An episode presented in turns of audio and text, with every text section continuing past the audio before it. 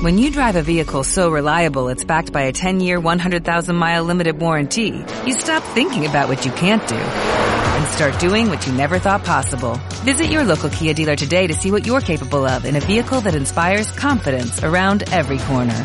Kia, movement that inspires. Call 800-3334-KIA for details. Always drive safely. Limited inventory available. Warranties include 10-year 100,000-mile powertrain and 5-year 60,000-mile basic. Warranties are limited. See retailer for details.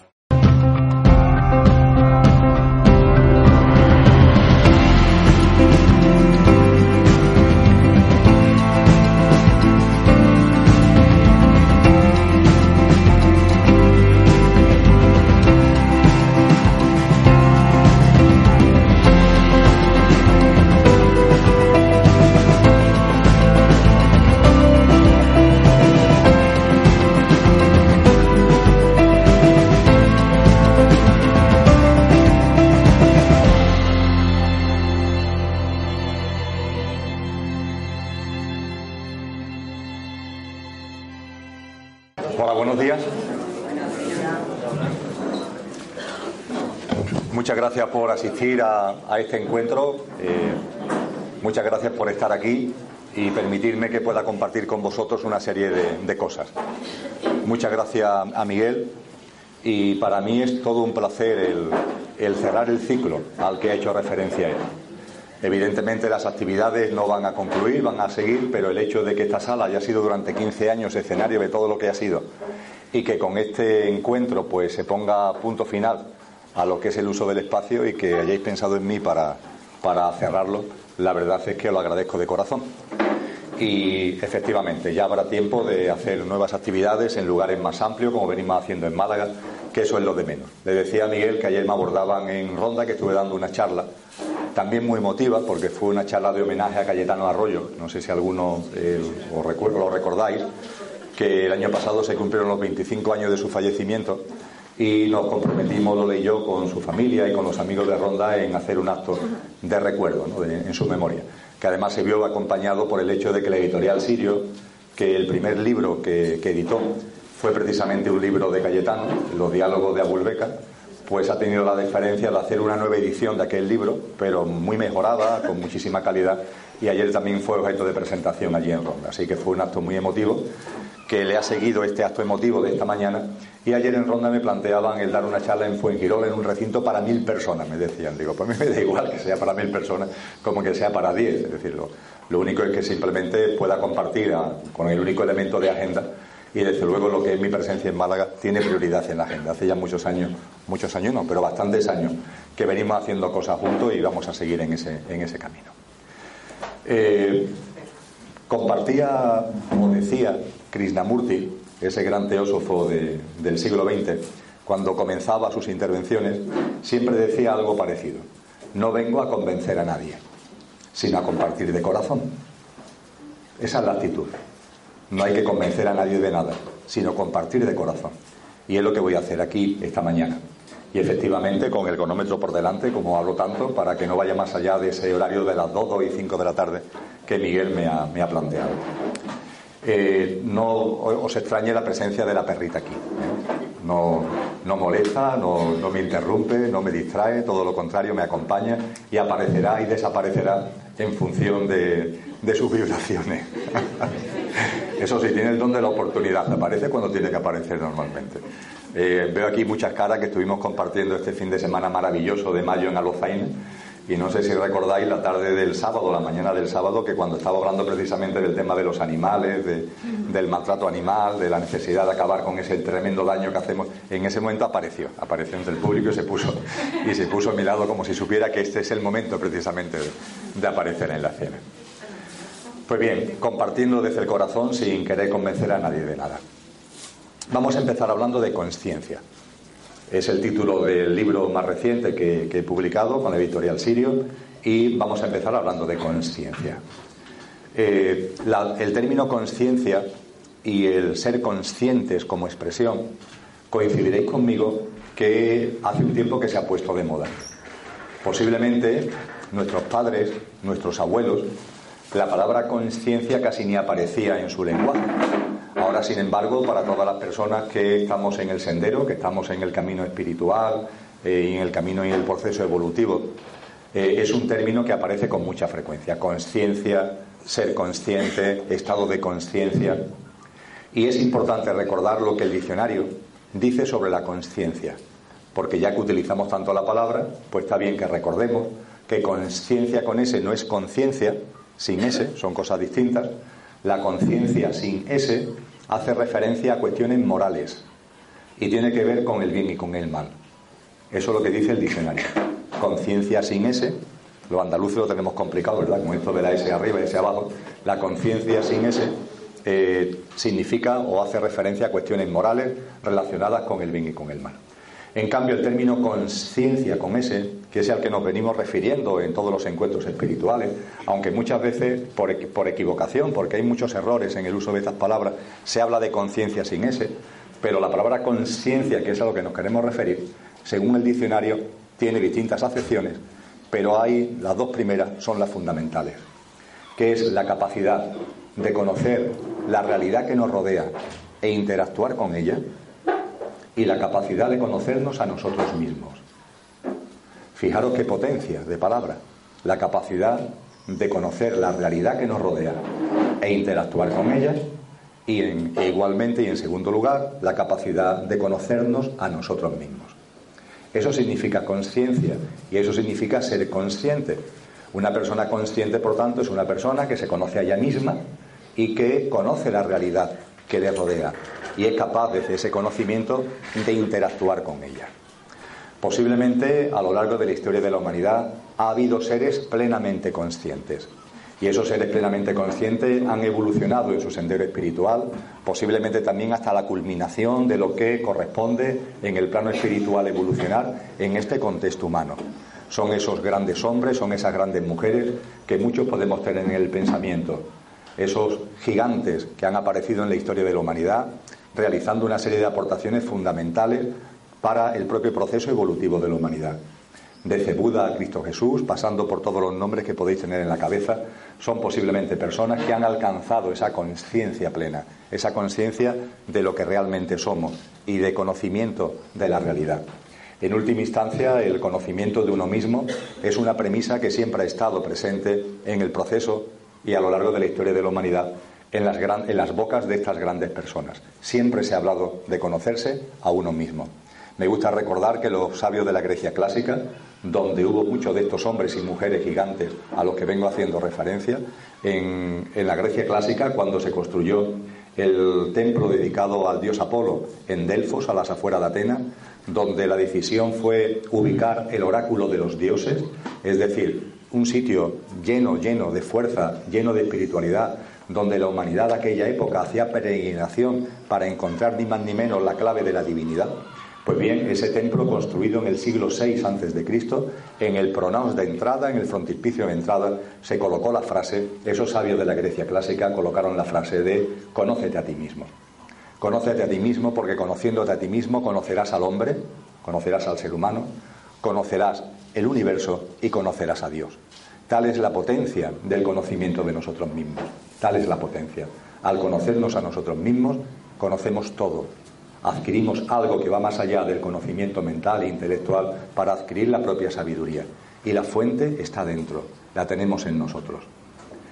Eh, hay un autor, para mí muy admirado y muy querido, llamado Taimbi, que además de ser un eminente teósofo, falleció en 1978, de nacionalidad hindú, fue catedrático de química en una universidad hindú. Y como catedrático de química, pero como una persona muy, muy versada en temas espirituales, en las obras que publicaba se dedicó en muchas de ellas a utilizar eh, ejemplos científicos para explicar lo que son procesos espirituales. Ahí a la entrada tenéis a vuestra disposición un libro para mí crucial para el conocimiento de nosotros mismos, un libro de Taimmi, que tiene como título El conocimiento de sí mismo, precisamente. Y Taimi, en sus obras, utiliza un símil muy válido para entender la profundidad de lo que realmente somos y la profundidad del proceso en el que nos encontramos encarnados aquí, en este plano humano. Todo lo que estáis aquí sois conscientes con ese, sois conscientes como yo, que no somos el yo físico, mental y emocional, que estamos utilizando para experienciar la vivencia humana. ¿Lo sabéis?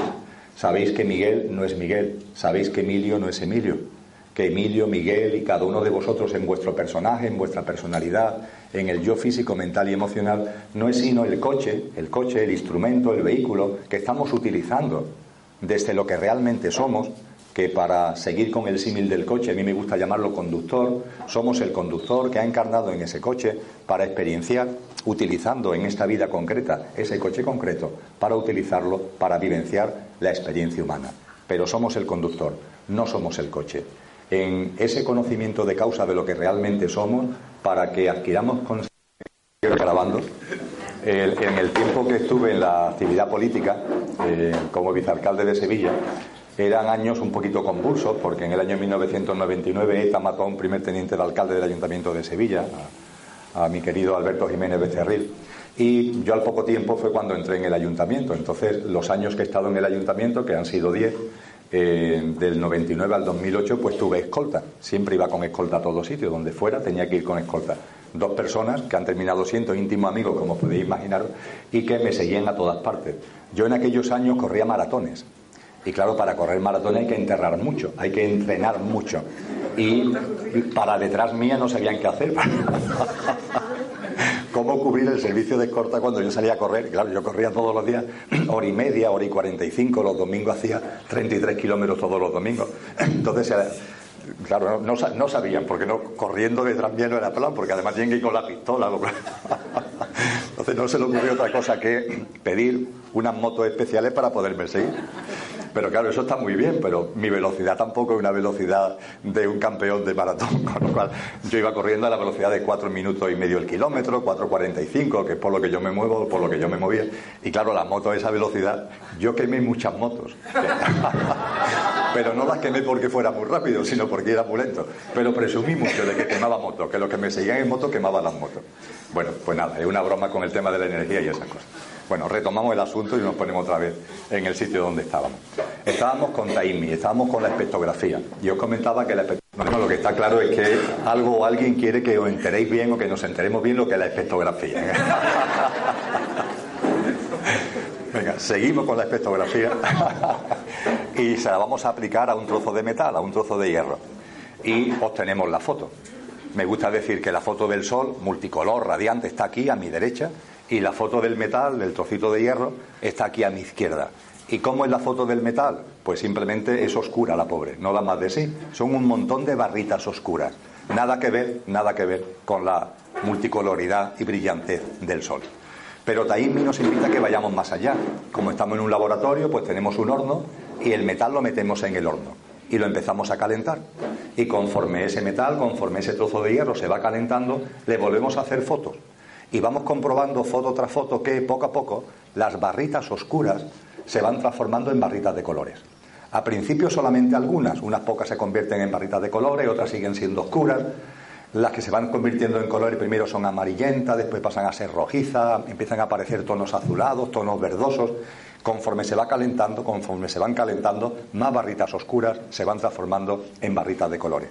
Y cuando el metal está a punto de fundirse, ese momento en el que el metal ha adquirido una enorme temperatura y está a punto de fundirse, le volvemos a hacer la foto. Y ante nuestra sorpresa, la foto de ese metal, mediante la técnica espectrográfica, y la foto del Sol son idénticas, idénticas. El metal, inicialmente oscuro y negro, ha ido transformando todas esas barritas oscuras en barritas de colores. Y la foto final es igual que la del Sol. Este es un símil maravilloso, simple, entiendo, y bastante sencillo de entender y de comprender para que nos conozcamos a nosotros mismos. Nosotros somos ese metal y tenemos que ser conscientes que en ese metal está todo. Podemos contemplar al sol como la divinidad, como lo más excelso, lo más inefable que podáis imaginar. Ese es el sol. Pues bien, nosotros como metal somos iguales, tenemos todo lo que ese sol tiene, lo que el logo solar, lo que la divinidad, tenemos todo eso. Lo único que tenemos que hacer es, como le pasa al metal, desarrollarlo. Que no se quede ahí, que no se quede ahí dormido, que no se quede ahí latente, sino que se plasme y se haga patente. Y me gusta compartir, porque no es broma, que una persona me dice, ah, entonces para desarrollarnos espiritualmente, ya que utilizamos el símil del metal, para desarrollarme espiritualmente lo que tengo que hacer es ir mucho a la sauna. Porque en la sauna me voy a calentar y eso va a contribuir. Bueno, pues no, no. Esto es simplemente un ejemplito, ¿eh? es, es un símil pero nuestro proceso espiritual no consiste en tendernos al sol para aumentar la temperatura o en ir a la sauna. Es otro, es otro camino, es otro sendero. Es el sendero que han seguido estos grandes personajes que acabo de comentar y es el sendero que estos grandes personajes han tenido la deferencia de mostrarnos, de indicarnos, dándonos un mapa. Y eso no se nos puede olvidar. Tenemos un mapa. Vosotros y yo tenemos a nuestra disposición un mapa nosotros, cada uno de nosotros que somos ese metal y que en nuestro corazón lo que anhelamos, lo que ansiamos es que todo lo que somos se ponga realmente, se desarrolle para que como ese metal finalmente el sol que tenemos dentro, plac, brille en todo su esplendor, para eso, para eso tenemos un mapa. Un mapa que todos estos grandes personajes nos han mostrado con generosidad, de forma altruista, en distintas épocas, en distintas culturas, en distintos momentos de la historia, pero los han mostrado y haremos bien en acudir a estas fuentes, haremos bien en beber de estas fuentes, haremos bien en conocer lo que todos estos grandes personajes nos muestran, lo que todos estos grandes personajes nos indican, porque nos lo están facilitando. Evidentemente después el camino tiene que hacerlo cada uno.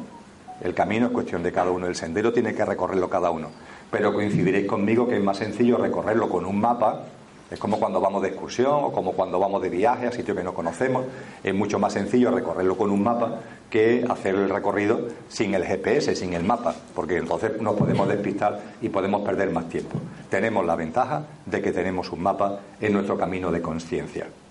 Nuestro camino de conciencia en ese mapa lo que nos indica es que es enormemente importante, enormemente importante que nuestra vida esté llena de compasión hacia los demás seres humanos.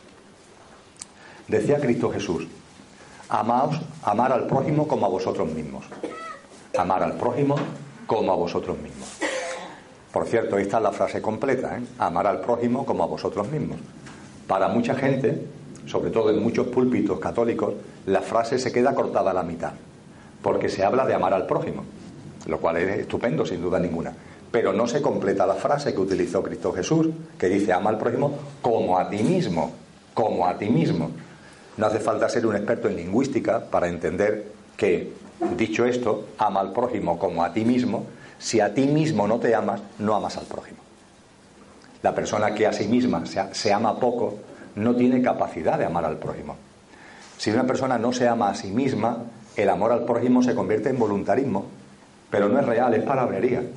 A lo mejor tú pretendes, tú quieres, pero es mentira, no es verdad en las experiencias que tanta gente me viene contando en estos años, me he encontrado con muchas personas, con muchas personas, que con 50, 60, 65, 70 años me dicen, Emilio, por favor, óyeme, ¿cómo es posible que con la edad que tengo, habiendo estado toda mi vida dedicado o dedicada a los demás, en distintos ámbitos, por ejemplo, madres que han estado plenamente dedicadas a la familia y lo han hecho de corazón y han estado en una dedicación completa a su pareja, a sus hijos, personas, por ejemplo, en el ámbito religioso.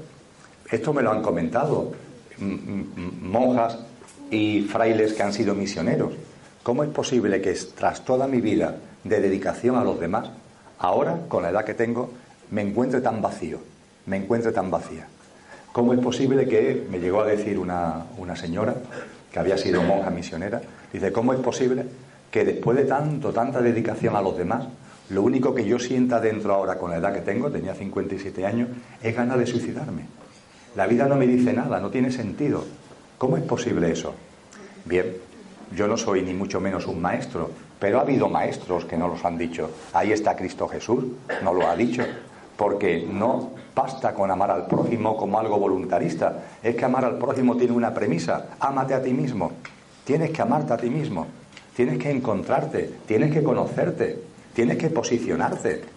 El conocimiento de uno mismo es el amarse uno mismo. Cuando Jesús habla de amarse uno mismo no es un tema egoico, no es un tema narcisista de darte besos en el espejo, no está hablando de eso. El amor uno mismo es ponerte en lo que eres, es un compromiso personal para sacar de ti todo lo que tú eres, para que ese metal saque de sí todo lo que tiene. Ese es el amor a uno mismo. Y a partir de ese amor uno mismo, por supuesto que surge el amor al prójimo. Es la consecuencia natural. Pero si una persona a ella misma no se coloca en su sitio, no va desarrollando sus componentes, no va consiguiendo poner en marcha de forma patente lo que realmente es, ¿qué le estás dando a los demás? Realmente no le estás dando nada. Si tú no eres capaz de ponerte en tu sitio, si tú no eres capaz de conocerte, si tú no eres capaz de desarrollar y engrandecerte en todos los componentes internos que tenemos, ¿qué le estás aportando a los demás? Es puro voluntarismo, es un autoengaño que finalmente, con el paso de los años, da sensación de vacío, de mucho vacío, que es lo que estas personas me transmiten.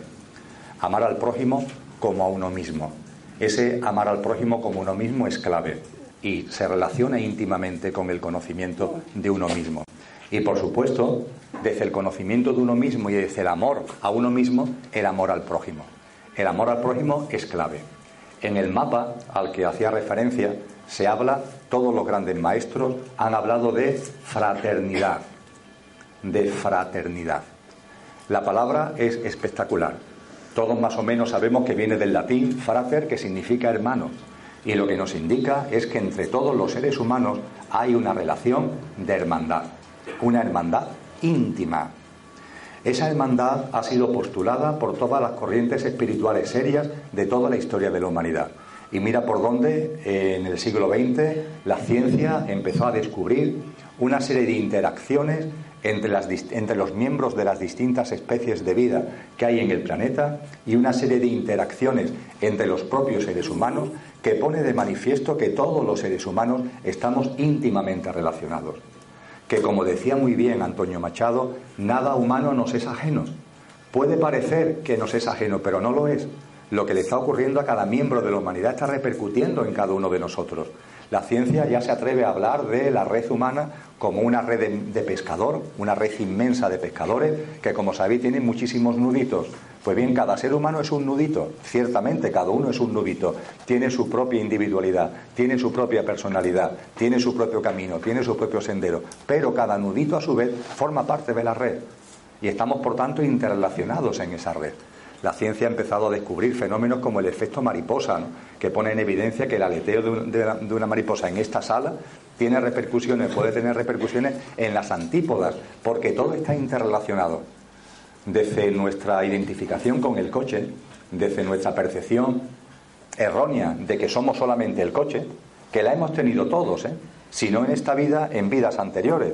Todos hemos vivido creyendo que somos el coche y olvidándonos que somos el conductor.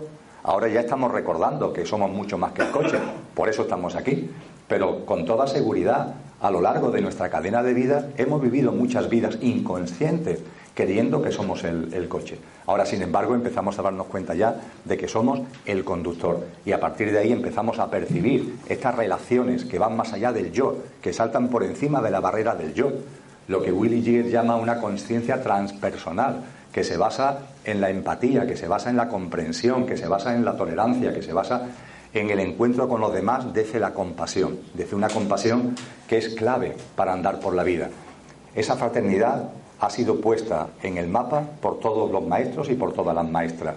Por eso Mahatma, de lo que nos habla la teosofía, que son seres que han completado su proceso espiritual y que en lugar de irse siguen aquí con nosotros acompañándonos, encarnándose o sin encarnar, que eso da igual, pero nos siguen acompañando en nuestro proceso espiritual. Comentaba en Alozaina, y lo vuelvo a compartir ahora, que sin embargo cuando hablamos de fraternidad, cuando recordamos lo que estos grandes hombres y mujeres nos han dicho al respecto, topamos con un problema. El problema de que nuestra mente, ante palabras bellas, nuestra mente reacciona con lo que, utilizando el símil de las tecnologías, utilizando el símil de Internet, utilizando el símil de, los vídeos, etcétera, etcétera, podremos denominar el me gusta, plac. Sabéis lo que es eso del me gusta, ¿verdad? Mm, te llega un vídeo, tú tienes la posibilidad de poner me gusta o no me gustan. Y bueno, pues hay mucha gente que se pasa el día dándole al me gusta y al no me gusta. La información de sí que están dando no son conscientes, están dando información de sí mismos espectaculares, porque muchas veces al darle al me gusta o no me gusta no eres ni siquiera consciente, es un acto casi reflejo, pero que está diciendo mucho de ti, cosas que a lo mejor tú no conoces y que estás poniendo en evidencia a través de darle a ese botoncito del me gusta. Bueno, pero a lo que iba, para no despistarme. Sabemos todo lo que es la práctica del me gusta. Pues bien, ante los grandes postulados, ante los grandes objetivos como el de la fraternidad, nuestra mente es muy proclive a darle al me gusta. Ah, me gusta. Mira, lo que está diciendo este hombre ahí, me gusta. Esto de la compasión, de la fraternidad entre todos los seres humanos, me gusta. Pero claro, lo que nos han puesto a disposición el mapa nos dice, no te puedes quedar ahí. No te puedes quedar en algo puramente intelectual, no te puedes quedar en algo puramente mental. Esto hay que llevarlo a cabo. En términos futbolísticos, siempre en todos los foros hay muchas más mujeres que hombres. Sé que este término no es, muy válido porque la mayoría de las mujeres ya hacéis muy bien, pasáis muchísimo del fútbol. Pero en términos futbolísticos se utiliza la expresión bajar la pelota al suelo. Porque a veces en el fútbol la pelota está por ahí dando vueltas, la gente dando de cabeza. Hay que bajar la pelota al suelo para poderla jugar. Pues bien, eso tenemos que hacer nosotros espiritualmente. Tenemos que tomar tierra. Y tomar tierra significa que los grandes postulados hay que aplicarlos en la vida diaria. Y en ese sentido, cuando hablo de fraternidad, me gusta compartir de corazón, sin querer convencer a nadie de nada, pero compartirlo de corazón, desde luego, como expresaba Krishnamurti, me gusta decir que tenemos que bajar la pelota al terreno de juego, tenemos que llevar la fraternidad a la realidad de nuestro día, de nuestro día a día, y eso significa ni más ni menos que empezar practicando la tolerancia y el respeto con la gente más cercana tolerancia y respeto con la gente más cercana, con la gente más próxima. ¿Que a vuestra mente le gusta la fraternidad? Perfecto, vamos a empezar. El metal tiene que irse activando, tiene que irse desarrollando, las barritas tienen que ir adquiriendo colores. Pues para que las barritas vayan adquiriendo colores, vamos a empezar practicando, ya que hablamos de fraternidad, la tolerancia y el respeto con la gente más próxima. Vamos a respetar a la gente que nos rodea. Vamos a ser tolerantes con la gente que nos rodea. Vamos a entender que cada cual, cada persona, está en su momento evolutivo, está en su punto del proceso conciencial, cada uno el suyo, cada uno el suyo. Y que nosotros mismos estamos en el camino, estamos en el sendero, que nosotros mismos hoy no somos como éramos hace cinco años o hace diez, o en la anterior vida o en la anterior vida. Y es más seguro que dentro de unos años o en las siguientes vidas no seremos como somos ahora, porque estamos en evolución, en evolución espiritual, en evolución en conciencia. Entonces tenemos que ser conscientes de que cada ser humano está en su proceso evolutivo, está en su momento evolutivo, y eso nos tiene que llenar de tolerancia y de respeto. Y esa tolerancia y ese respeto tiene que comenzar por nuestra propia casa, tiene que comenzar por nuestros seres queridos, tiene que comenzar por nuestra familia, tiene que abarcar a nuestras amistades, tiene que llegar a nuestro ámbito laboral. Ahí está, ahí está. Desde el punto de vista espiritual, la vida es una especie de gimnasio. Esto es un gimnasio, para que nos vayamos desarrollando. La vida es el gimnasio que permite que el metal se vaya desarrollando. Y el gimnasio es la vida. No vale salirse del gimnasio. Eh, ayer, cuando por la mañana volví a releer el libro de Los diálogos de Abulbeca, de Cayetano Arroyo, ya que iba a hablar de él por la tarde, él habla, por ejemplo, de la gente que busca la paz, de la gente que busca la calma, en uno de sus escritos. Y dice con todo acierto que se equivocan aquellos que para buscar la paz y la calma se retiran al monte, se retiran a la montaña, se retiran a un lugar tranquilo, a un, lugar calmado. Eso no vale, eso no vale. Tú te retiras a un sitio tranquilo, calmado, allí perdido en la montaña, no sé qué. Y claro, ah, claro, claro que allí te calmas, claro que allí tienes silencio, claro que allí llega un poquito de paz. Pero eso de qué vale, en cuanto que vuelves otra vez al torbino diario, otra vez estamos en las mismas. El gimnasio está aquí, donde hay que conseguir la paz, el silencio, la serenidad interior, es aquí, aquí, en el follón, en el barullo, aquí es donde hay que conseguirlo. Este es el gimnasio. Con eso no digo que de vez en cuando no esté bien que nos retiremos un poco, porque hay que respirar, porque a veces hay que coger oxígeno, porque a veces hay que regenerarse en el amor a uno mismo para poder amar a los demás. Pero claro, siendo consciente que donde está la prueba del 9, donde está de verdad la prueba del algodón, es aquí, en este escenario. La persona que de verdad tenga paz en la persona que es capaz de mantener la paz aquí, en el día a día, en este contexto. La tolerancia y el respeto a las personas más cercanas es clave en el avance hacia ese gran objetivo que tanto le gusta a la mente o le puede gustar a la mente, que es la fraternidad. Igualmente, en el mapa que nos han dejado, se nos recuerda algo que también para muchas personas, para vosotros, para mí, es una evidencia.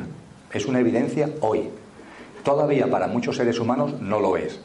Y desde luego en el recorrido histórico de la humanidad se ha olvidado enormemente, que es la necesidad de una nueva relación con la madre tierra y con la naturaleza.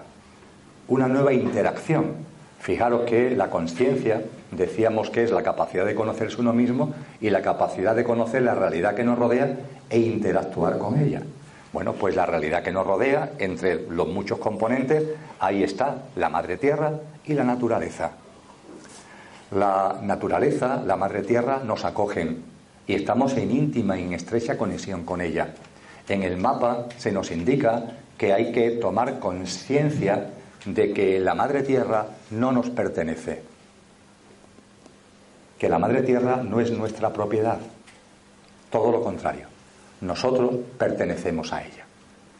La humanidad lo ha olvidado, hace ya muchos siglos que lo olvidó. Coincidiréis conmigo que la humanidad se ha deshumanizado y se ha desnaturalizado, se ha apartado de la naturaleza. Debido a ello, precisamente, cuesta tanto trabajo a veces darse, darse cuenta de las cosas más evidentes, porque si tuviéramos una mayor capacidad de conexión con la naturaleza, comprenderíamos y veríamos que es una gran maestra, que nos está enseñando continuamente multitud de cosas, pero nos hemos alejado tanto de ella que nos hemos desnaturalizado. Y en ese proceso de desnaturalización hemos incluso llegado a creer que la Madre Tierra está a nuestro servicio, cuando eso es simplemente una barbaridad, es un auténtico disparate. Somos nosotros los que le pertenecemos a ella. Y eso tiene que conllevar una nueva forma de relacionarnos con la Madre Tierra. Y una nueva forma de relacionarnos con la Madre Tierra significa una nueva forma de relacionarnos con la naturaleza. Tampoco la naturaleza está a nuestro servicio. Sin embargo, coincidiréis conmigo que todavía la humanidad va por unos derroteros donde considera que la naturaleza está a su servicio no tenemos ningún tipo de problema en esquilmar los recursos naturales, en destrozar cualquier ámbito natural con tal de conseguir aquello que consideramos necesario y pertinente para nuestros objetivos, para lo que es nuestra satisfacción. Hasta ahí hemos llegado en ese proceso de desnaturalización. Pues bien, ha llegado el momento, estamos ya en ello, de darle la vuelta a esto. Darle la vuelta a esto significa, insisto, darse cuenta de que la Tierra es nuestra madre, que es un ser vivo que nos acoge, que es un ser vivo que nos ama, que es un ser vivo que nos permite desarrollar nuestra experiencia humana y contemplarla, contemplarla como nuestra madre, que es lo que realmente es. A la naturaleza, amarla, comprender que nos está aportando permanentemente vitalidad, permanentemente energía. Lo que en Oriente se llama el prana, viene de ahí, de la naturaleza, la vitalidad que nos aporta el sol. Todos esos componentes son fundamentales para la vida humana y lo vamos recordando siguiendo ese mapa lo vamos recordando. Y por supuesto, ya que en estos momentos está aquí esta perrita encima mía, por supuesto, ser conscientes de que en esta nueva interacción con la naturaleza, con la madre tierra, es fundamental, fundamental que la compasión, esa compasión a la que anteriormente me refería en clave de compasión humana, la compasión hacia los demás seres humanos, en clave de fraternidad, que esa compasión no se quede ahí, la compasión tiene que, su fuerza expansiva tiene que llegar más allá de los seres humanos. Lo que aquí lata, la compasión que de aquí nazca, tiene que ser lo suficientemente fuerte como para abarcar a todas las formas de vida, a todas las formas de vida, sin excepción. A los seres humanos, por supuesto, pero a todas las demás formas de vida, por supuesto a todas las formas de vida que hay en el planeta, que la, que la abarque, que llegue a ella, y por supuesto, cuando hablo de formas de vida, estoy haciendo referencia a los animales y a todos los seres que de una especie u otra están en el planeta Tierra. Ahí también nos queda un gran camino por, por avanzar. Seguro que vosotros y vosotras en vuestra vida cotidiana estáis ya avanzando. Contemplando la humanidad en su conjunto, nos queda mucho para avanzar. Cuando se habla de esa compasión universal, cuando se habla de esta nueva relación con la naturaleza, cuando se habla de esta nueva interacción con todos los seres vivos, que esté lleno de amor y que esté lleno de compasión, también pasa lo, de la mente del me gusta a lo que antes hacía referencia. También la mente, ante cosas como esta, oye, lo que está diciendo este hombre, de una compasión que llegue a todas las formas de vida, una convivencia armónica con todos los seres vivos, con la naturaleza, eso suena bien, me gusta, me gusta, ¿vale? Perfecto. Pero lo mismo que decíamos antes con la fraternidad, hay que bajarlo, eso hay que bajarlo al terreno de juego. Hay que llevarlo a la vida cotidiana, a la práctica real. Esto no puede ser algo que se quede ahí en el me gusta etéreo. Esto tiene que llegar a lo concreto. Con relación a la fraternidad, os invitaba a practicar la tolerancia y el respeto para empezar a avanzar en la fraternidad. La tolerancia y el respeto. Pues bien, con relación a esta nueva interacción con la madre tierra, con la naturaleza y esta convivencia armónica con todos los seres vivos, lo que os invito es a una práctica que está presente en muchas tradiciones espirituales desde tiempos inmemoriales, que es el no daño, la práctica del no daño. Está, por ejemplo, en la práctica del Yaman y Yama hindú, en la práctica de los paramitas budistas y en multitud de prácticas espirituales. El no daño. Ya que hablamos de una nueva relación con nuestro entorno natural, con todos los seres vivos, ¿qué os parece comenzar por voy a vivir sin dañar a otros seres vivos? Ya no os digo que lo améis, ya no digo que le vayáis dando abrazos, no, no, no, o que lo acojáis en vuestra casa, no, simplemente que no, que no dañéis, o que no dañemos, o que yo mismo no dañe a ningún ser vivo. Vamos a empezar por ahí, para que las cosas sean reales, claro, para que no sea la mente del me gusta, para que no sea un autoengaño. Vamos a comenzar por ahí. Y claro, desde el punto de vista del no daño, la forma más directa que tenemos los seres humanos de dañar a los demás seres vivos, sabéis cuál es, ¿no? Es algo que hacemos todos los días, varias veces al día para colmo. Y es una forma directa, radical, de dañar a los, demás seres vivos, porque es lo que hacemos cada vez que realizamos esa práctica en nuestra vida cotidiana. Me refiero a nuestra alimentación, a lo que comemos, a lo que cenamos, darnos cuenta que, simple y llanamente, no podemos, no debemos no es legítimo, no es coherente con nosotros mismos, con lo que somos, que para alimentarnos estemos dañando a otros seres vivos, que eso no es de recibo, que eso no es coherente. No he venido aquí a convencer a nadie de nada. Comparto de corazón. Pero compartiendo de corazón no puedo sino recordaros que en el colegio se nos enseñó, no sé si ese día, ese día faltasteis a clase, pero en cualquier caso está en la enciclopedia, el profe nos enseñó en el cole que la naturaleza en este planeta puede ser clasificada en cuatro grandes reinos. El reino mineral, el reino vegetal, el reino animal y los seres humanos. Ya está. Bien simple. En los cuatro reinos hay un yo físico, mental y emocional y hay también un conductor, hay un coche y un conductor. En todos los reinos, sea cual sea la forma de vida, hay un coche y un conductor. Claro, el coche y el conductor son distintos en función de un reino u otro. Yo me voy a centrar ahora, porque es lo que nos enseñaron en el colegio, en el yo físico, mental y emocional, en la parte física, material de cada uno de estos reinos. En el componente físico, en el componente emocional y en el componente mental de cada uno de estos reinos. Lo voy a hacer de forma muy breve y muy sintética. Reino mineral. ¿Hay forma física en el reino mineral? Pues claro, ¿no? Ahí está la piedra, ahí está el hierro, ahí está la montaña, tienen una presencia física, ahí está. Se caracteriza la presencia física de los minerales porque no se pueden mover. Tienen una presencia física, ahí está la piedra, pero la piedra no anda, la piedra está quieta, per se no puede moverse. Junto con el componente físico, en el mundo mineral se nos dice que el componente emocional, los deseos, la posibilidad de tener placer, de tener dolor, ese mundo emocional en el mineral está presente pero de un modo muy, muy incipiente. Existe algo, pero muy incipiente. Y a su vez en el mineral no hay ningún desarrollo del componente mental. Esa sería la foto del reino mineral.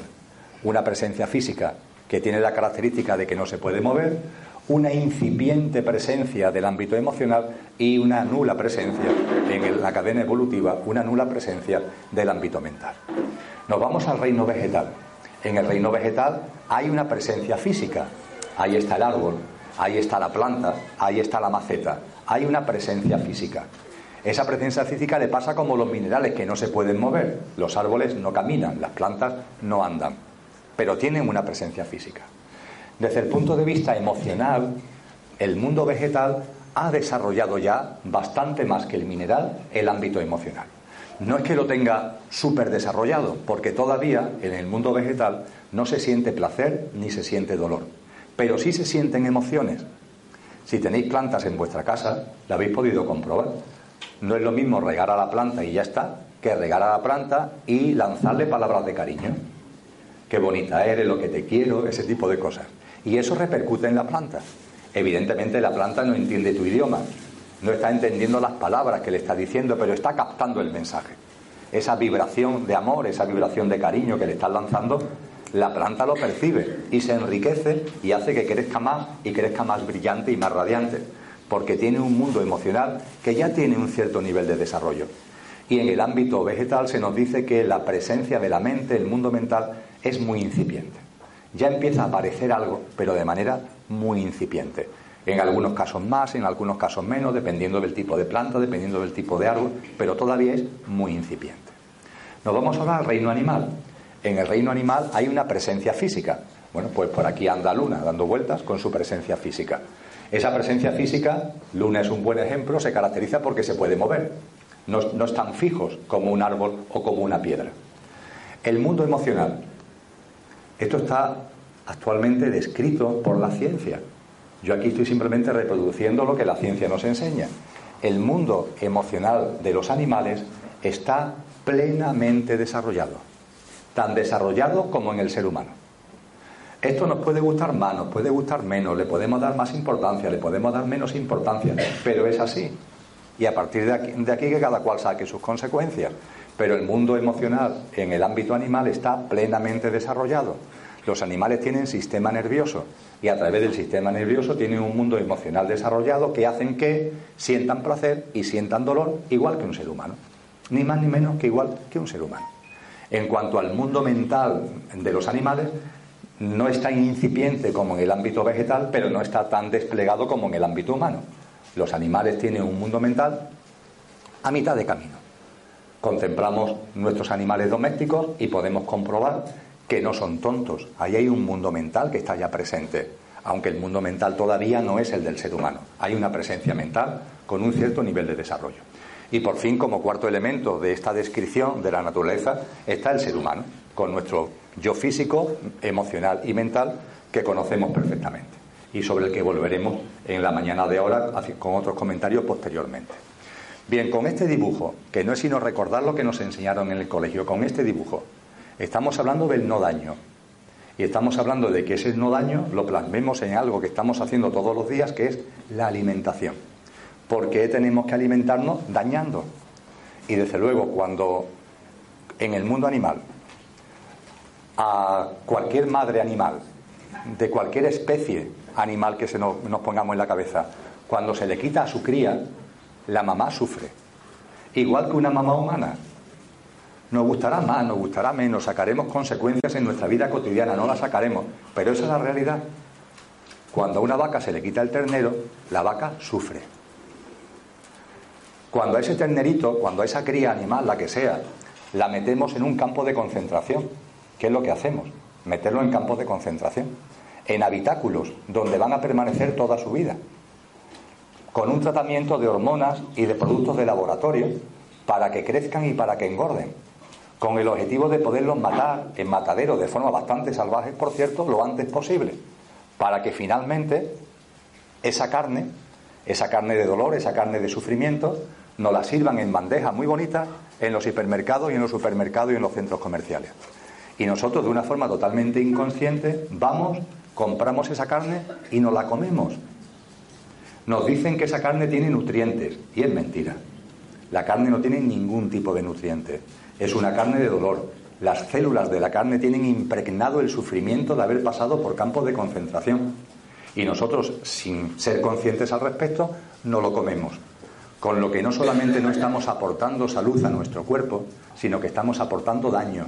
estamos metiéndonos dentro componentes de dolor en nuestro organismo, células que han que tienen impregnado todo ese enorme sufrimiento de haber pasado por esos auténticos campos de concentración.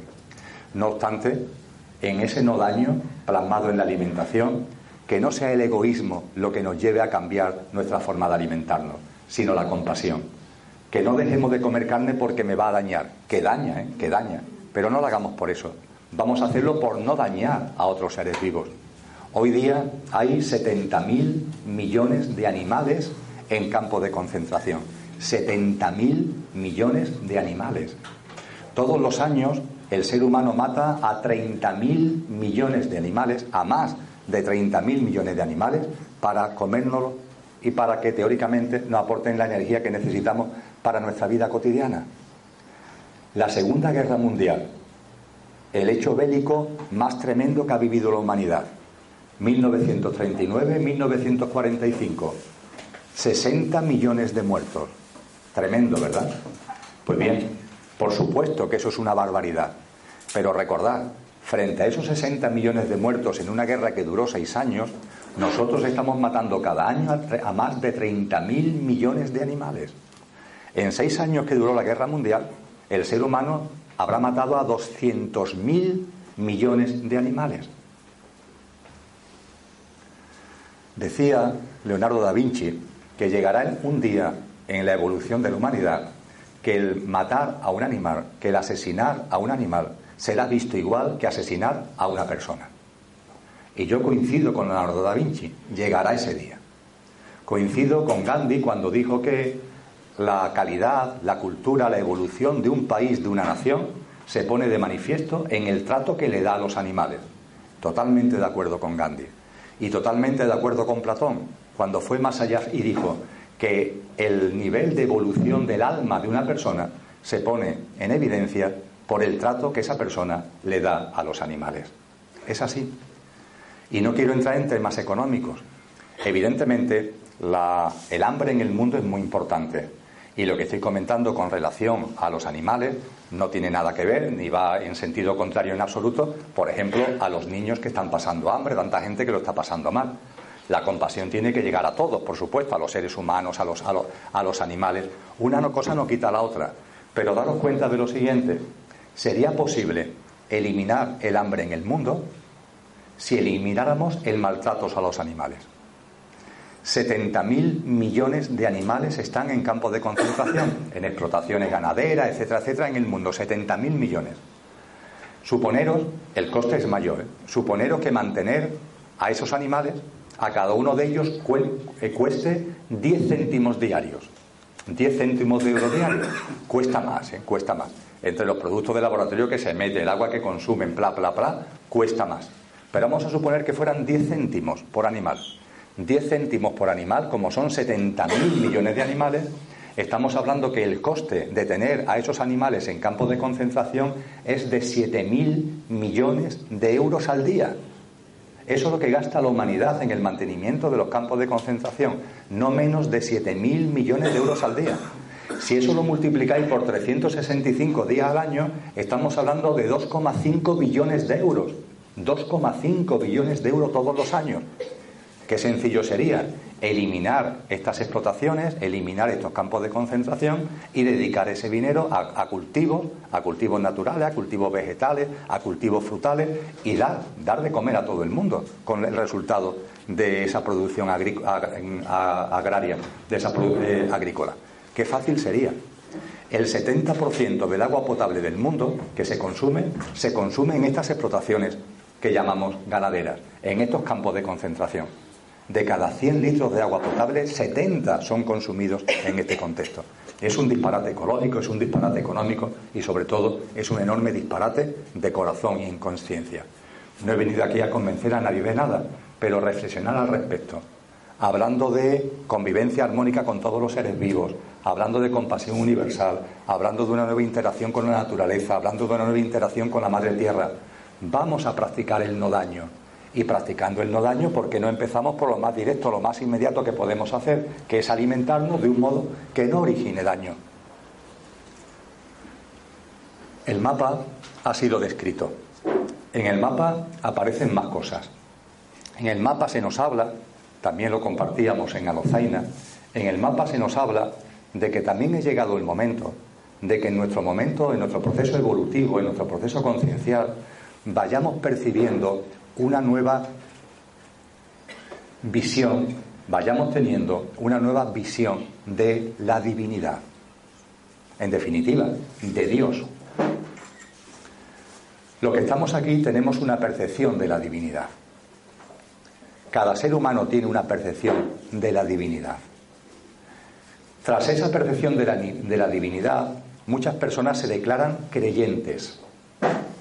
Percibo a Dios de esta manera y creo en Él. Hay muchas personas que se declaran no creyentes. Es curioso porque entre los creyentes y los no creyentes hay una característica común entre muchos ellos. Y es que creyendo o no creyendo tienen la misma percepción de lo divino, la misma percepción de Dios. Uno cree en Él, otro no cree en Él, pero los dos conciben a Dios de la misma manera. Y conciben a Dios de una manera, permitirme que lo diga así, desde el respeto, de manera, por tanto, solamente descriptiva, de una manera infantil. Perciben a Dios infantilmente, en cuanto que perciben a Dios como algo o como alguien que anda por allí, lejos, distante, roto, separado y fragmentado de nosotros. No perciben la divinidad como algo que estando en todo está en ti y está en mí. Que es, por cierto, lo que nos han dicho esos maestros y maestras a lo que vengo haciendo referencia, o lo que nos han dicho los místicos y místicas de todas las religiones, y lo que nos han dicho, por ejemplo, los místicos cristianos que tanto han aportado en nuestro país. Es lo que nos dijo Teresa de Jesús, Santa Teresa. Es lo que nos dijo San Juan de la Cruz.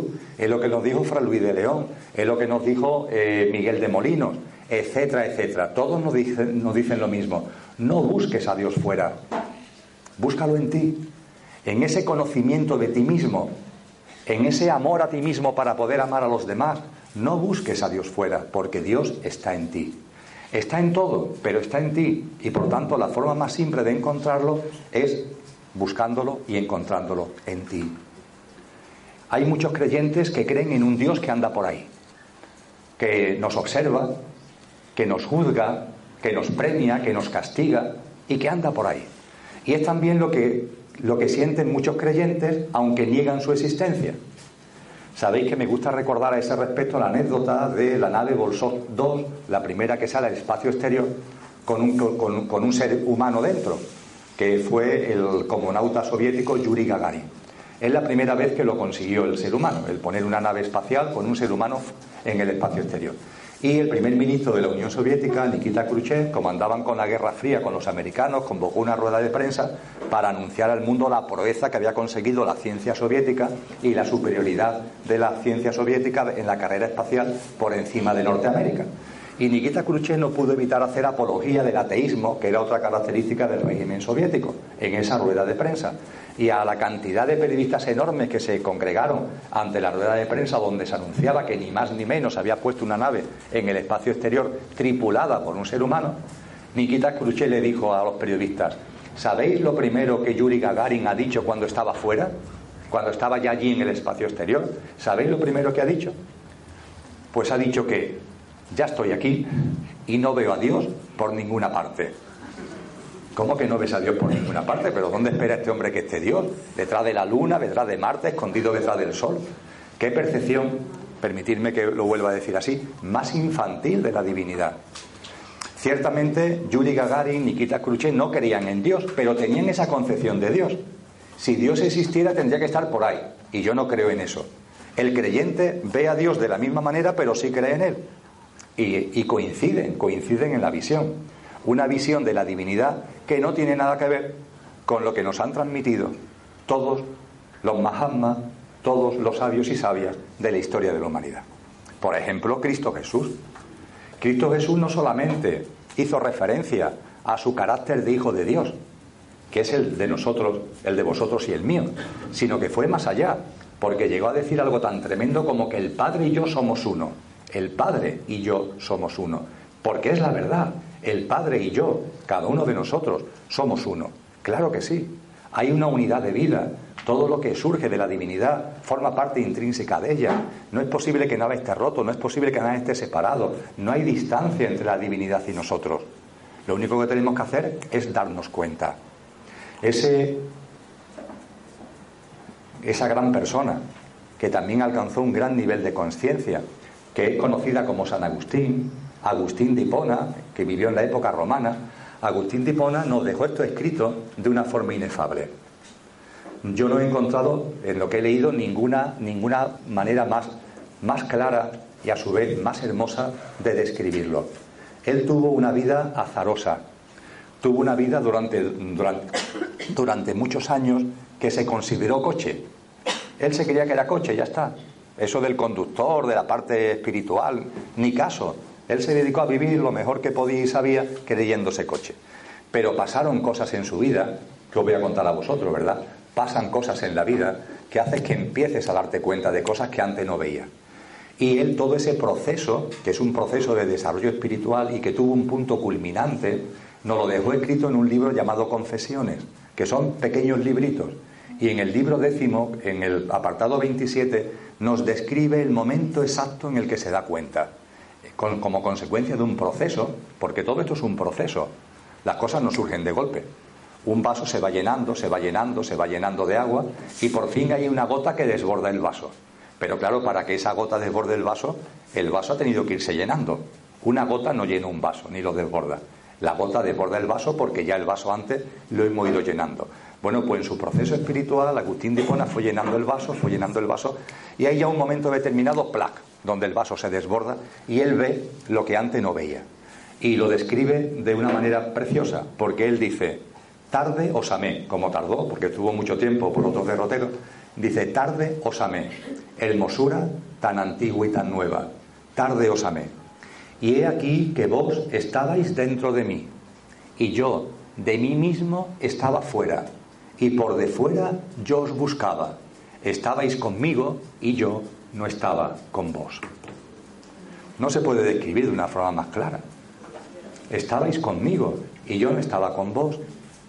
Eso es lo que nos pasa. Estamos buscando fuera lo que tenemos dentro. Él se dio cuenta y lo ha transmitido de esta forma tan bella, como tanta gente lo han transmitido a lo largo de la historia de la humanidad.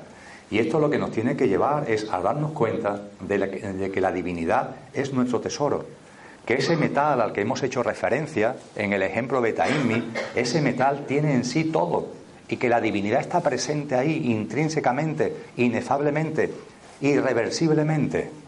Y eso lo que tiene que ser sobre todo es una llamada a la confianza, al compromiso personal y a la perseverancia para que eso que está ahí, que sabemos que esté ahí, salga, se plasme en la vida cotidiana y que en algún momento en nuestro proceso de encarnaciones en esta tierra, en el plano humano, consigamos vivir en coherencia con nuestra divinidad. A eso estamos todos llamados.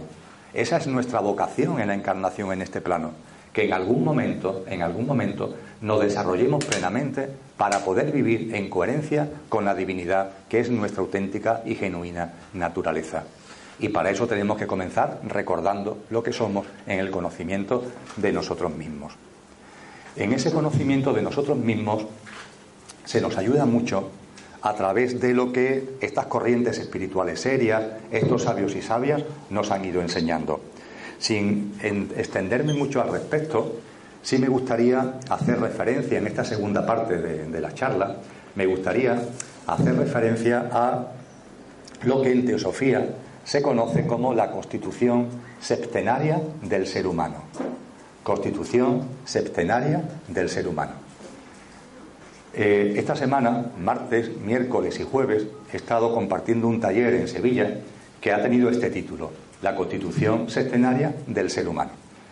Eh, el taller tenía un formato de pocas personas y pocas personas que la persona que lo organizaba, Kiko, que gestiona el rincón de Kiko, eh, lo hacía por invitación personal, porque son personas que suelen ir a ese sitio con frecuencia y demás. Era totalmente gratuito y Kiko invita a una serie de gente. Kiko me manda, me manda un WhatsApp, en el grupo de WhatsApp que conforma con la gente que va a asistir al taller, me manda un WhatsApp que es francamente divertido, que es de una chica, no digo su nombre, una chica de 31 o 32 años, que le dice a Kiko, Dice Kiko, ¿y por qué solo va a hablar de cosas de los 70 años? Yo tengo 30, ¿no podría decir cosas sobre la gente de 30 años? la constitución sextenaria del ser humano puede ser interpretada como que es referirse a, las experiencias de vida de la gente de 70 años. Pero no es eso. No tiene nada que ver con eso. La constitución sextenaria la tiene un bebé y la tiene una persona de 70 y una persona de 100 y una persona de 30. Son los componentes que tiene cualquier ser humano. Esa es la constitución sextenaria y se llama sextenaria porque son siete, son siete esos componentes y no es porque lo diga yo, que mi palabra da exactamente igual, sino porque mucha gente que han sido sabios y sabias no la han aportado. Me gusta en este sentido eh, poner de manifiesto que, que el ser humano, es decir, vosotros y yo, en el conocimiento de nosotros mismos, para afianzar y para avanzar en ese conocimiento. El hecho de que tenemos siete grandes componentes esto ha sido siempre enseñado, siempre. En todas las corrientes espirituales, en los círculos iniciáticos, siempre, siempre, siempre ha sido mostrado. Lo único que ocurre es que no ha sido divulgado abiertamente, es decir, se mantenía en círculos cerrados, porque se entendía que era la forma de transmitir esta sabiduría, porque la humanidad se creía que no estaba en condiciones todavía de conocer esto porque esto permite ver la vida de una forma que tiene implicaciones directas, tiene implicaciones prácticas y se consideraba que la humanidad como tal aún no estaba en condiciones para conocer esta constitución sextenaria con todas sus implicaciones y se mantenía en círculos cerrados. Esto dejó de ser así a finales del siglo XIX. A finales del siglo XIX una serie de personas, y no por decisiones suyas, sino por decisiones que tienen que ver con estos grandes maestros, con estos mahatmas que nos acompañan y a los que he hecho referencia, estas personas sintieron, fueron llamadas a formular públicamente, a divulgar públicamente lo que hasta ese momento estaba en círculos cerrados. Es cierto que la constitución del ser humano, la constitución en, en distintos componentes, se ha dado a la humanidad abiertamente, pero nunca, nunca con la intensidad con el contenido de lo que la Constitución sextenaria representa. Por ejemplo, a todos os suena que San Pablo, Pablo Betarso, en los Evangelios cristianos, en una de sus cartas, concretamente la primera carta a los tesalonicenses, dice Pablo Betarso que el ser humano es cuerpo, alma y espíritu. Ya es una pista, ¿verdad? Cuerpo, alma y espíritu. Posiblemente en el símil del coche y el conductor, al que, me gusta utilizar, el término cuerpo de San Pablo hace referencia al coche. Todo lo que es los componentes físicos, mentales y emocionales del ser humano. Eso lo mete eh, Pablo en el nombre de cuerpo. Pero después nos habla de alma y de espíritu, que tiene que ver ya con el conductor. Y nos viene a decir que en el conductor hay por lo menos dos componentes, el alma y el espíritu. Ha habido otras corrientes, la Advanta, que nos habla de cinco, de cinco componentes. En el mundo judío, en el mundo del Shevaforá, en el mundo de la Cábala, se habla también de cinco y de seis componentes. La constitución sextenaria, sin embargo, es la definición más precisa y más completa. Y como os comentaba, fue formulada públicamente, fue divulgada públicamente por primera vez a finales del siglo XIX. Primero, porque había ya la convicción de que era el momento. La humanidad va evolucionando, va evolucionando, va evolucionando. Es momento de que esto que se ha mantenido en, en escuelas de misterios, en círculos cerrados, ahora ya se divulgue abiertamente. Y en segundo lugar, como elemento directo, era necesario también divulgarlo porque en el tramo final del siglo XIX empieza a tener mucho protagonismo el espiritismo, y el espiritismo, en su práctica, consiste en conectar con la vida más allá de la vida. Pero claro, cuando se habla de la vida más allá de la vida, hay que tomar conciencia de que en esa vida más allá de la vida hay muchas cosas. No solo hay espíritus, sino que hay muchas cosas. Y en el contexto del espiritismo, en ese tramo final del siglo XIX, había mucha confusión al respecto, porque se entendía que en cuanto que se contactaba con el más allá, te iban a llegar espíritus luminosos. Y eso no es así, porque en ese más allá hay muchas cosas. Y para que sepamos precisamente o para que nos podamos acercar a las muchas cosas que hay en el más allá, es por lo que la constitución sextenaria también se divulgó. Porque en esa constitución sextenaria del ser humano nos enseña a darnos cuenta de qué componentes mueren cuando fallece físicamente, qué componentes siguen vivos aunque fallezcas físicamente, aunque están llamados a morir, y qué componentes siguen vivos y seguirán siempre vivos porque para ellos la muerte no existe. Y eso te lo enseña la Constitución sextenaria.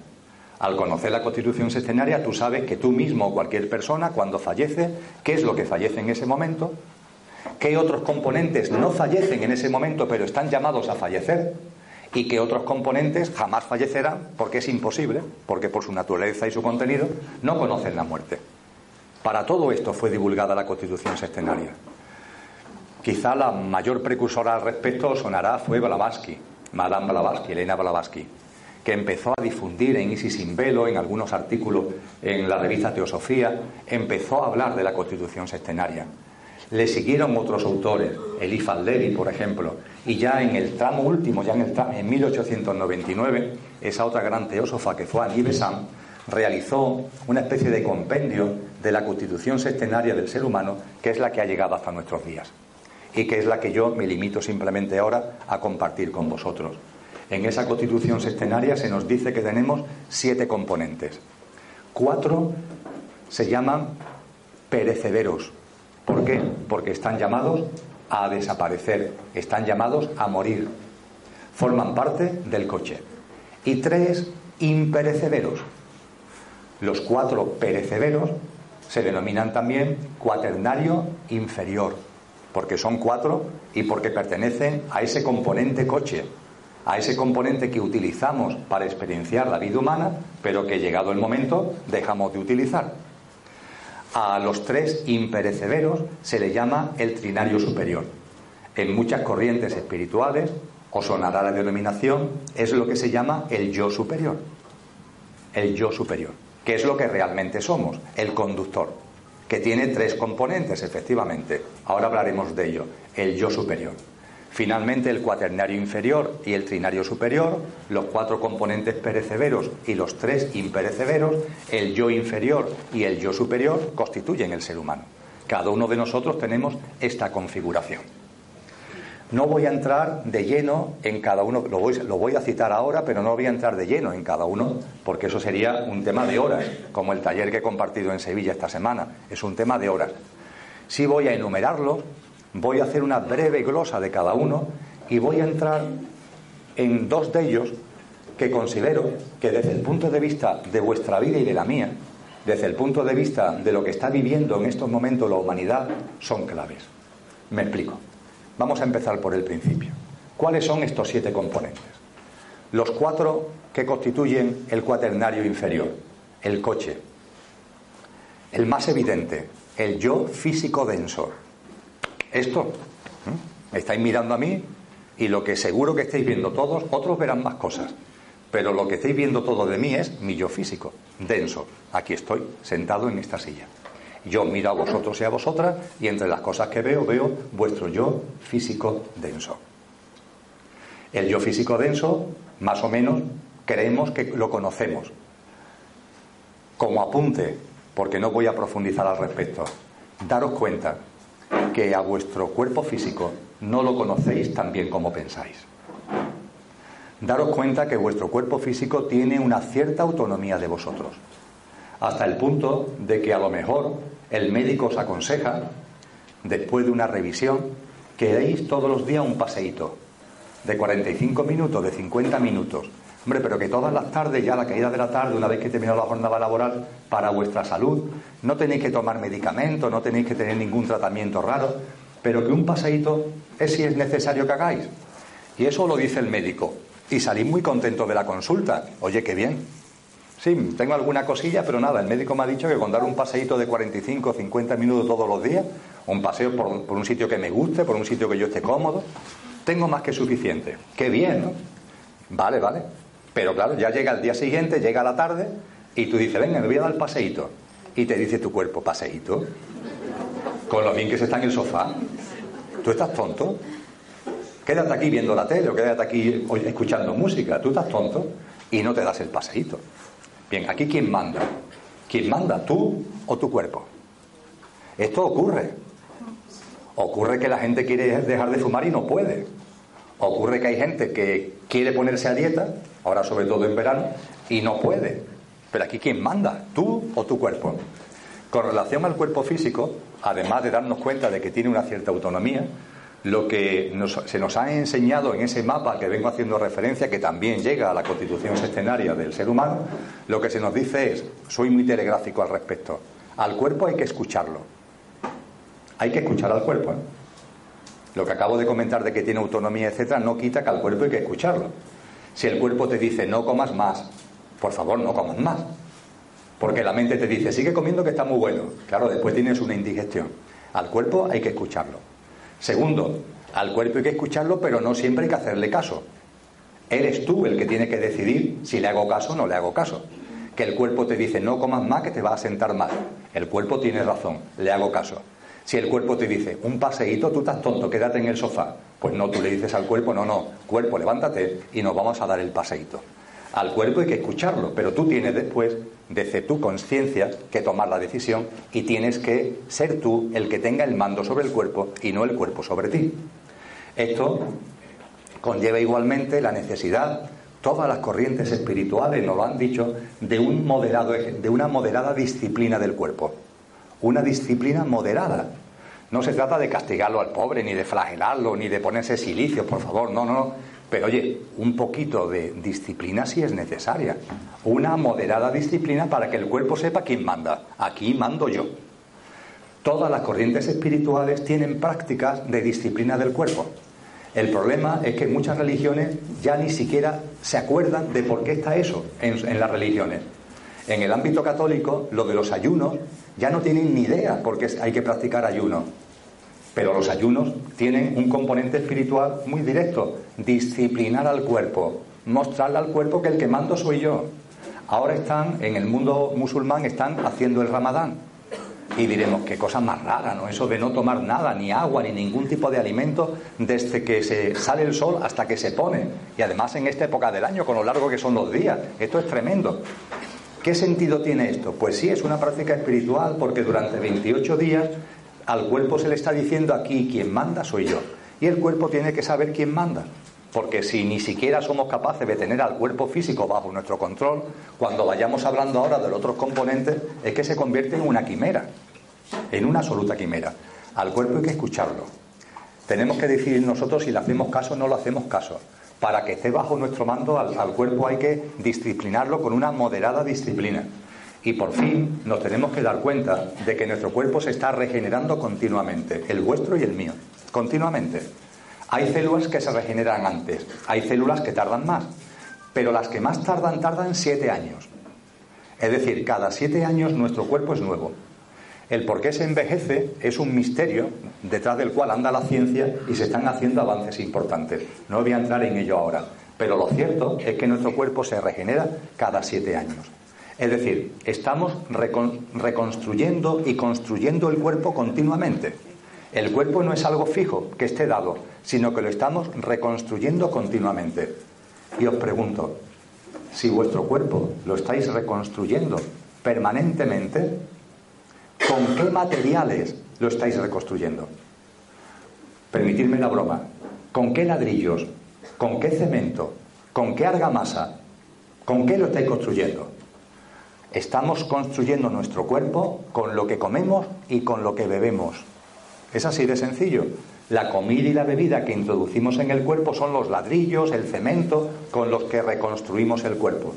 A partir de ahí de vosotros mismos hay una amplia tradición, hay una amplia sabiduría que nos muestra que hay alimentos más densos y alimentos menos densos, que hay bebidas más densas y bebidas menos densas. Por ejemplo, en esa sabiduría la carne es una alimentación densa, la ingestión de alcohol es algo denso, la ingestión no digamos ya de drogas, de adicciones, es algo muy denso. En cambio, beber agua, pues es mucho menos denso. Eh, tener una dieta vegetariana es mucho menos denso.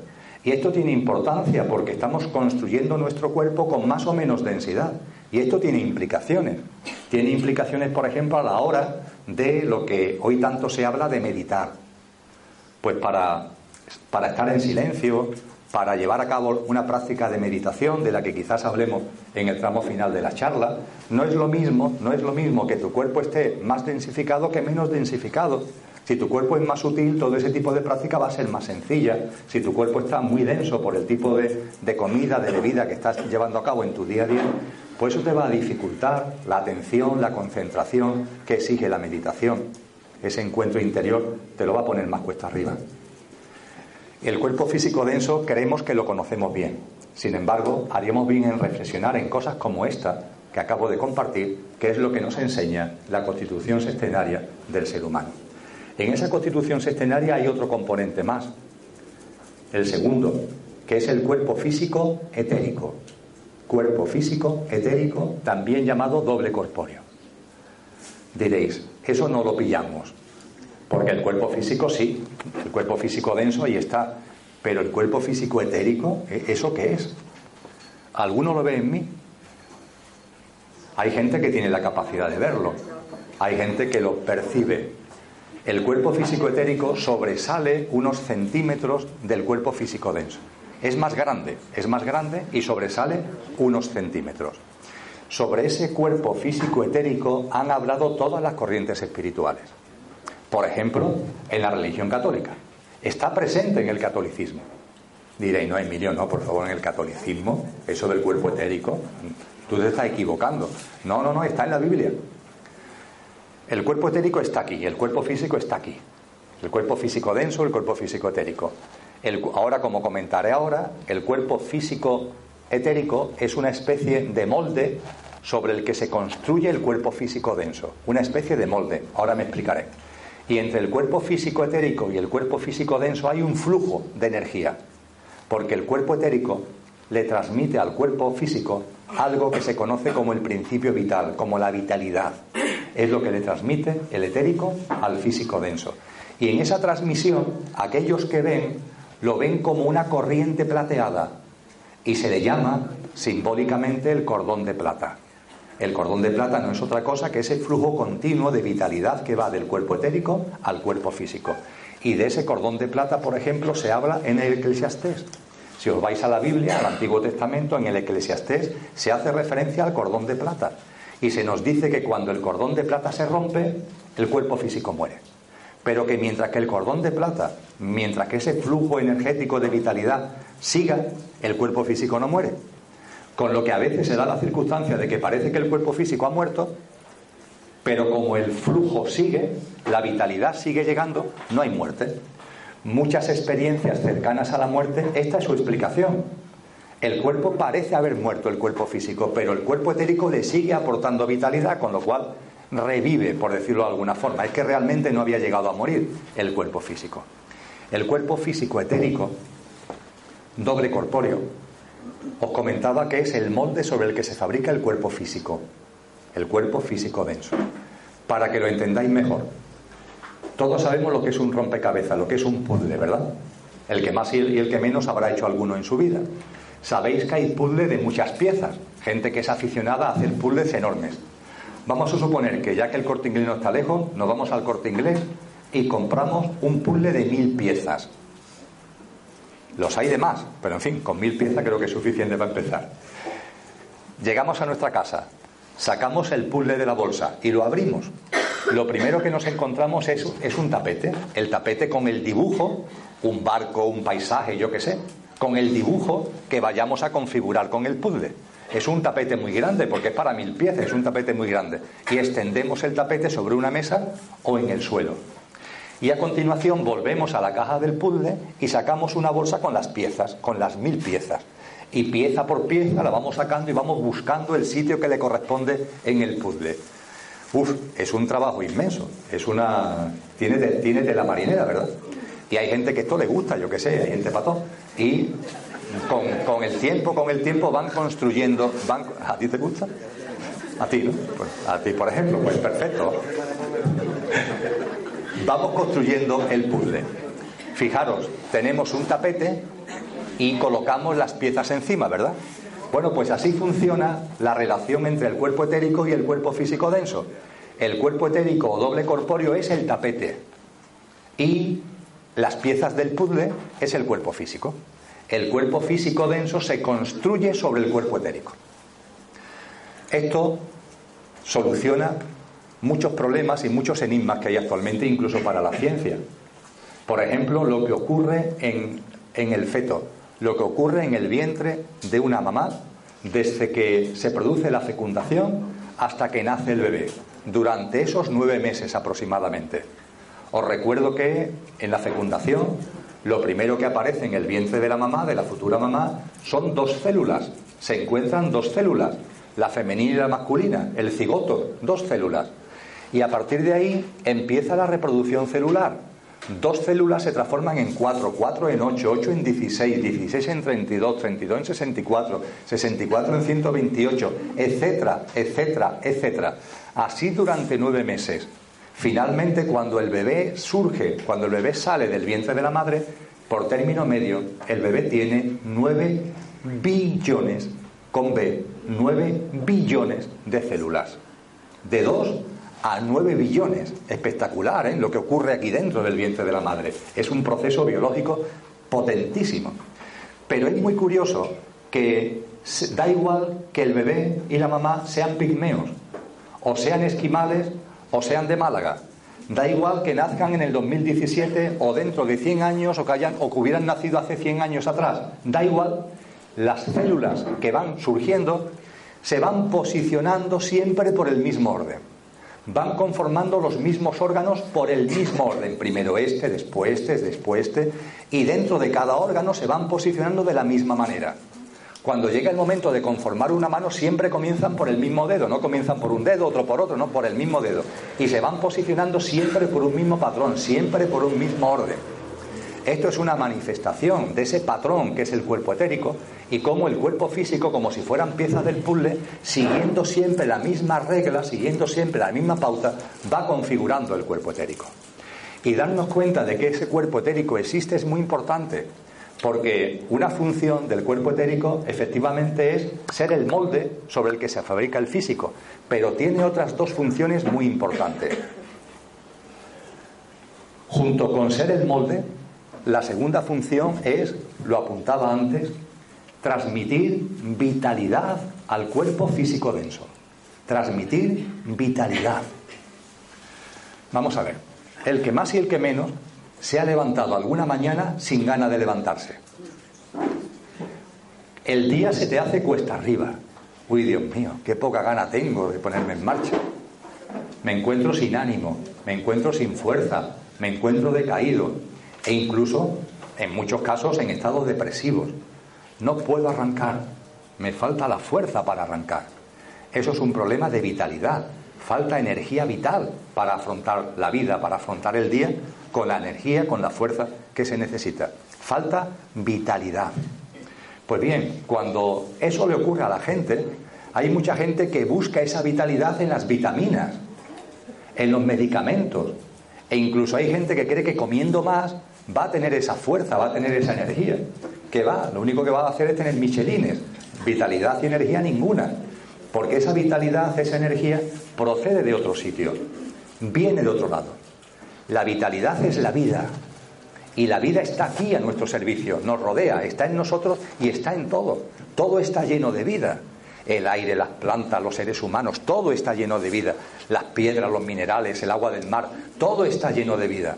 La vida nos rodea y esa vida es la vitalidad que necesita nuestro cuerpo físico. Pero nuestro cuerpo físico denso no tiene instrumentos, no tiene herramientas para captar esa vitalidad. Tenemos ojos, tenemos boca, tenemos oído, tenemos manos, pero no tenemos instrumentos, no tenemos canales, cauces para chupar esa vitalidad. Esa vitalidad que algunos denominan prana. No tenemos esa capacidad, pero esa capacidad sí la tiene el cuerpo etérico. El cuerpo etérico, como es más sutil, porque es etérico, puede captar, puede absorber esa vitalidad y transmitírsela al cuerpo físico. Esto es lo que hace el cuerpo etérico. Capta la vitalidad del entorno y se lo transmite al cuerpo físico. El cordón de plata es ese flujo de vitalidad desde el cuerpo etérico al cuerpo físico. De modo y manera que para que tengáis vitalidad, lo único que hay que hacer es que vuestro cuerpo etérico, tomar conciencia de que existe y que vuestro cuerpo etérico la capte del entorno. ¿Cómo puede captar vitalidad el cuerpo etérico, vuestro cuerpo etérico y el mío del entorno? Simple, la naturaleza. Es la gran fuente de vitalidad. Primero, el sol. Aquí lo tenéis sencillo, el sol. El sol es la gran fuente de vitalidad. Y después, en segundo lugar, la naturaleza. Y esto coincidiréis conmigo que nos hemos dado cuenta ya, porque en muchas ocasiones tú no te encuentras bien y te vas a dar un paseo por un entorno natural, por la playa. Y cuando terminas, eres distinto, te sientes de otra manera. ¿Por qué? Porque aun sin saberlo, sin ser consciente, tu cuerpo etérico ha estado captando esa vitalidad y te la ha estado aportando. Y eso hace que cuando terminas el paseo, estás distinto. Te encuentras con más energía, te encuentras con más vigor, te encuentras con más fuerza. Esto, hacerlo de manera consciente. Ser consciente que tenéis un cuerpo etérico y ante esos rayos del sol, ante esa naturaleza, ser consciente que estáis absorbiendo esa energía, esa vitalidad y que le estáis aportando a vuestro cuerpo físico. La mayoría de la gente lo hace de manera inconsciente. Hacerlo de manera consciente y de esa forma los efectos serán mucho más fuertes desde esa conciencia. Junto con ser el doble corpóreo, junto con transmitir la vitalidad al cuerpo físico eh, denso, el cuerpo físico etérico tiene una tercera función. Y esta función además sirve para hablar de otros componentes en los que me quiero centrar más. La tercera función del cuerpo etérico es transmitir al cuerpo físico lo que deviene, lo que procede de las emociones y de los pensamientos. Todos tenemos un ámbito emocional, ¿verdad? Nos da más de un disgusto, ¿verdad? Ahí está nuestro mundo emocional, nuestras sensaciones, nuestros deseos, todas esas emociones, de un tipo y de otro, las que son más egoicas, las que son más altruistas, ahí están en nosotros. Nos observamos y podemos observar nuestro mundo emocional. Hablaremos de ese mundo emocional a continuación. También podemos observar nuestro mundo mental. Ahí está, nuestro mundo de pensamientos, los pensamientos que van, los pensamientos que vienen. Podemos percibir que hay pensamientos de un color, pensamientos de otro, pensamientos de ira, pensamientos de cariño. Ahí están, ahí están todos, en nuestro mundo mental. Podemos percibir, por tanto, que tenemos un mundo mental, que tenemos un mundo emocional. Bueno, pues tenemos que ser conscientes de que son componentes nuestros, pero distintos. Es decir, el ser humano es el ser humano, pero el ámbito físico es una cosa, el ámbito físico etérico es otra, el ámbito emocional es otra y el ámbito mental es otra. Se nos ha enseñado erróneamente de que lo emocional y lo mental forman parte de lo físico, y no es verdad. Hombre, por supuesto que hay una interacción, me voy a referir a ello ahora, pero son cosas distintas. De tal forma que para actuar sobre cada uno de ellos hay que hacerlo de manera separada. Os pongo un ejemplo. En nuestro cuerpo físico hay pulmones y hay un corazón y hay un estómago y hay un hígado. Hay distintos órganos. Cuando tú estás mal del corazón, no estás mal del hígado, estás mal del corazón. Si tú quieres sanar tu corazón, tienes que realizar un tratamiento para sanar tu corazón, no para sanar el páncreas.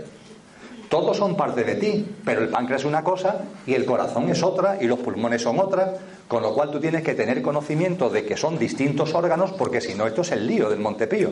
A ver si ahora para querer sanar el corazón está utilizando un tratamiento que es el que necesita el páncreas, pero es que el páncreas lo tiene sano, lo que no tiene problema es en el corazón.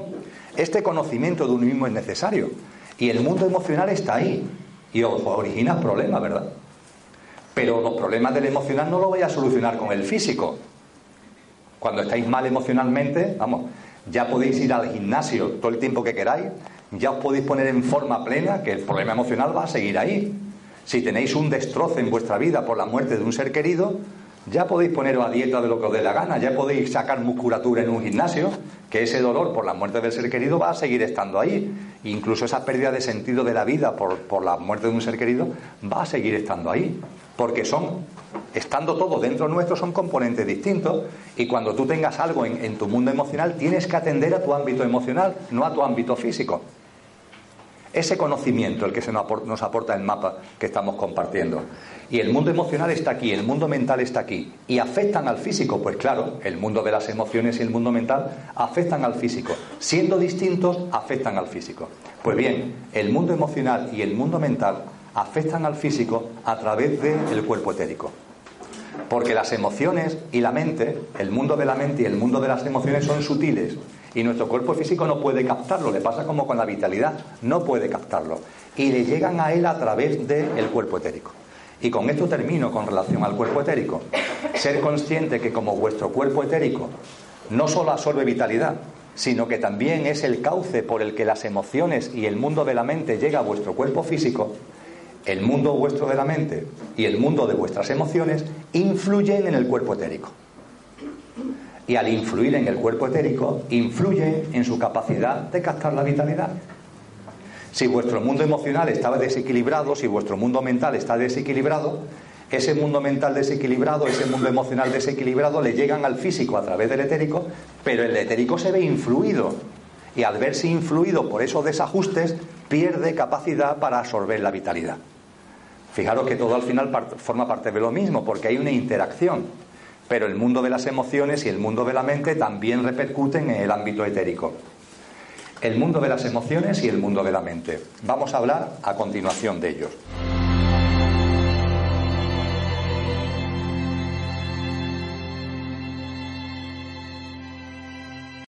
O'Reilly Auto Parts puede ayudarte a encontrar un taller mecánico cerca de ti. Para más información, llama a tu tienda O'Reilly Auto Parts o visita oreillyauto.com.